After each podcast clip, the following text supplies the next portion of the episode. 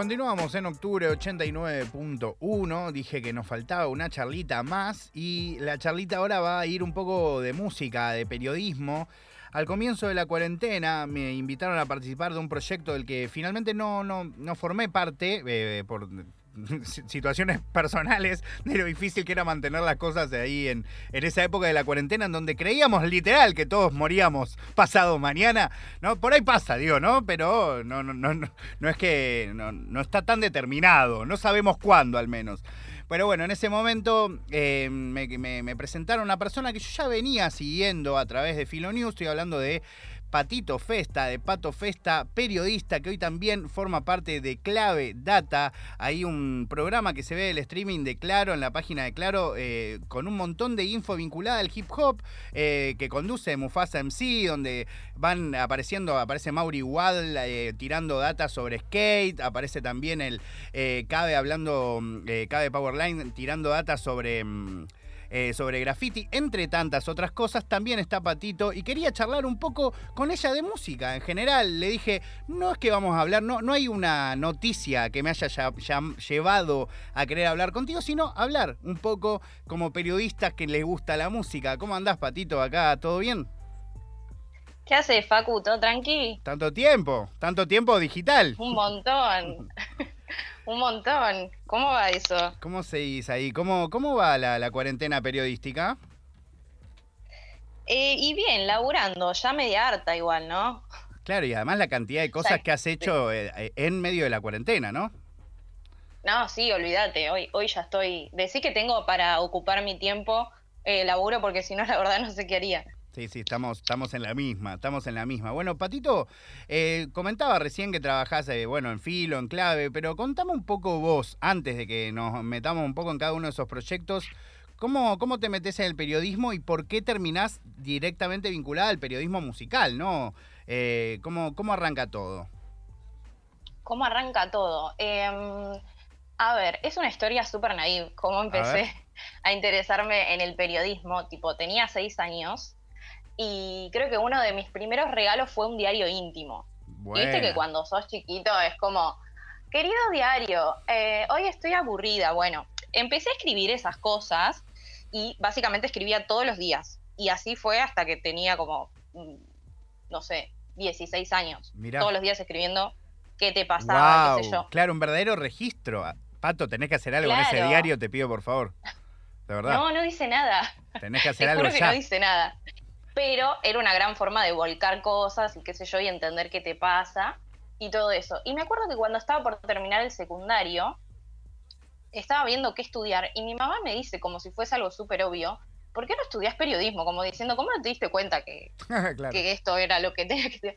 Y yo le digo, tenés razón, así que eh, fui a estudiar, yo soy de Bahía Blanca, así que estudié allá, hice tres años, eh, terminé la tecnicatura y me vine para Capital. Y, y ahí, bueno, tuve que elaborar otras cosas, pues la vida, em, pero empecé a escribir en un portal que es eh, Músicas del Mundo, em, que lo dirige que lo dirige Seba, ahora me olvidé el nombre, me va a matar, pero bueno, me olvidé ahora el nombre. Em, y nada, empecé a escribir ahí, eh, yendo a cubrir eventos. Me acuerdo que me mandaban a, a cosas súper random, tipo una vez fui a cubrir un evento de, de chamamé. Me acuerdo que yo dije, ¿qué hago acá? Y estuvo buenísimo, porque encima Sebastián fue en el Duarte. viste, nada que ver. Sebastián, Duarte. ahí está, gracias. Em, y fui en encima fue en el CCK, que era increíble. Em, y me fui metiendo así, en realidad, cómo terminé en el periodismo más enfocado a la música, creo que fue algo que, que siempre estuvo en mí, siempre me gustó la música de, a un modo de que quiero abarcarla en como en todos sus, sus costados, no sé. También en su momento hice baile, en su momento había empezado a tocar piano, eh, cantar me gusta, pero no, canto. pero como me, gusta muchísimo la música y, es como que quiero abarcarla de todos sus costados. Em, así que me digo que como que se dio por default, como que ese era el lugar al que tenía que ir. ¿Y qué onda? Porque terminás de repente también inmersa un poco por la actualidad, por supuesto, pero también hablando mucho de cultura urbana, ¿no? No solo por tu lugar en clave, porque también lo, venías haciendo desde filo, eh, tocando quizás o entrevistando, charlando, siguiendo eventos y, recitales, eh, tanto de freestyle como de trap, como de rap, porque, bueno, es un poco lo que está pasando, pero también veo y noto que te interesa mucho.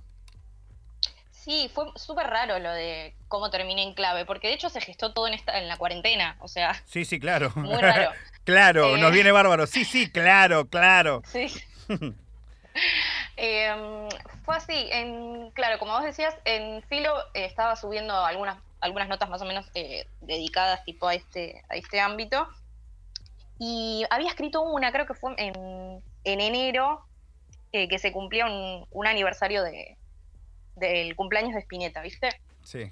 Y yo pensaba, viste, a mí me encanta Spinetta, soy fanática, eh, y dije, ¿qué puedo hacer que, no se haya hecho sobre Spinetta? O sea, dale, mil cosas se hicieron sobre Spinetta. Eh, y dije, bueno, vamos a ver qué onda, cuál es la influencia de Spinetta en el rap, ¿no? Que vos decís algo que, ¿qué tiene que ver Spinetta en el rap? Un montón. Y guarda, porque hay, claro, hay un montón. en, principio, en principio un hijo. claramente pero Spinetta, Spinetta padre, ¿no? Sí, sí, y, sí. Mm, y hay un montón de rappers que, o lo nombran, o los amplían, o, están reinfluenciados por él. Y dije, bueno, vamos a hacer una nota sobre eso. Eh, saqué la nota y se ve que, la nota la leyó Mufasa.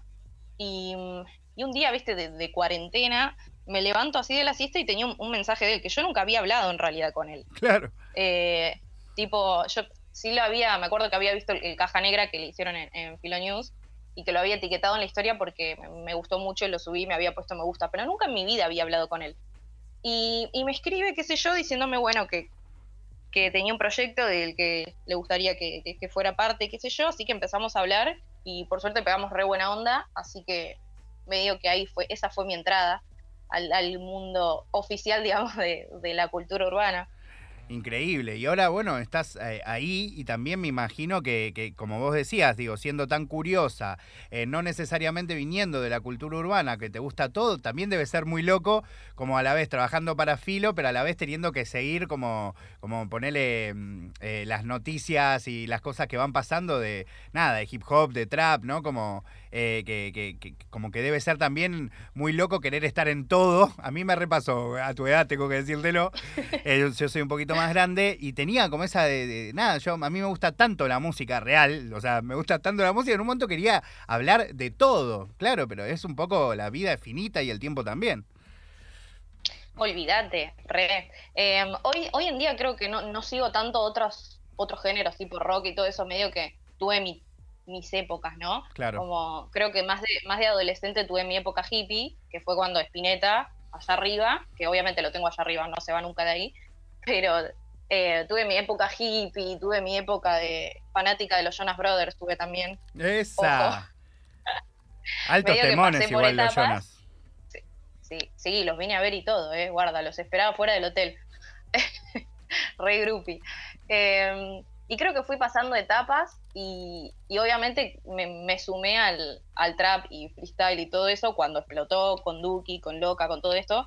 Eh, y me di cuenta que era algo que siempre me había gustado en realidad, pero que no le había dado como el, el interés que tenía que darle. Pero creo que llegó en el momento en que tenía que pasar, ¿no? Porque aparte me siento como más contemporánea de algo como el trap, el rap, el freestyle, que del rock nacional, que en realidad fue hace miles de, miles de años, eh, que fue hace muchos años, em, y que por más de que te quieras sentir contemporáneo y que las cosas se siguen creando hoy, no es que se generó en un momento en el que vos habías nacido, como que no es lo mismo. Totalmente, no, no es cierto. Es, además te conectás desde otro lugar, tenés más cuestiones identitarias que compartís con, con los creadores, me imagino que debe ser distinto también. Eh, sí. Pato, quiero, antes de seguir charlando, y hasta acabo de elegir una canción, sin preguntar, te iba a preguntar con qué canción cerrar y elegí una, muy, muy de machirulo, lo mío. Eh, pero quiero preguntarte, eh, quiero preguntarte un poco de, no sé, que me nombres algunos artistas que estés escuchando, no importa que sean los que escuchamos todos, pero que a vos realmente te gusten. Mira, me, estaba poniendo a ver qué artistas estoy escuchando ahora porque soy un, desastre, una mezcla de todo.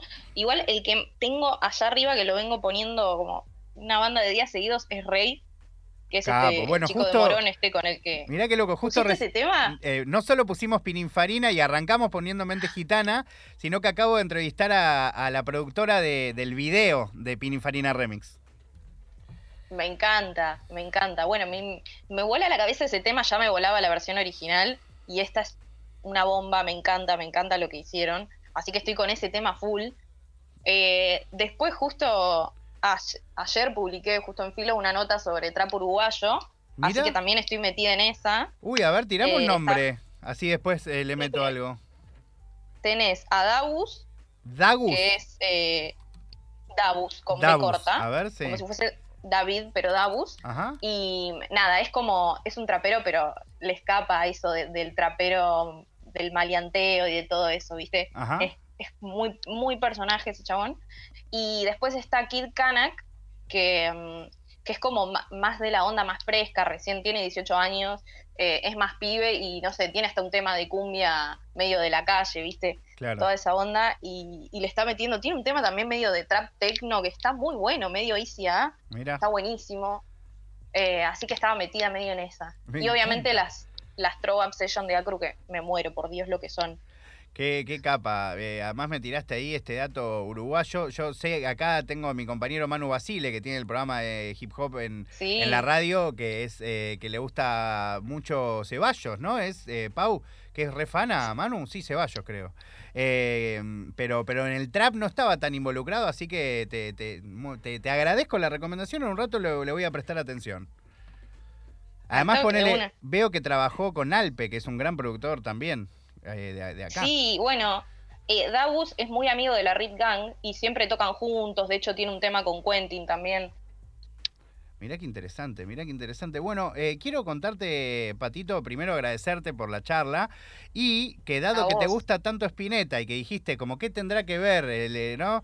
Eh, y que escribiste esa nota que te llevó a que leyera Mufasa, todo, me acordé del Spinetta y las bandas eternas, de la versión de eh, Necesito un amor con Dante y con Valentino y dije, pongamos eso para cerrar. Sí, ¿O no?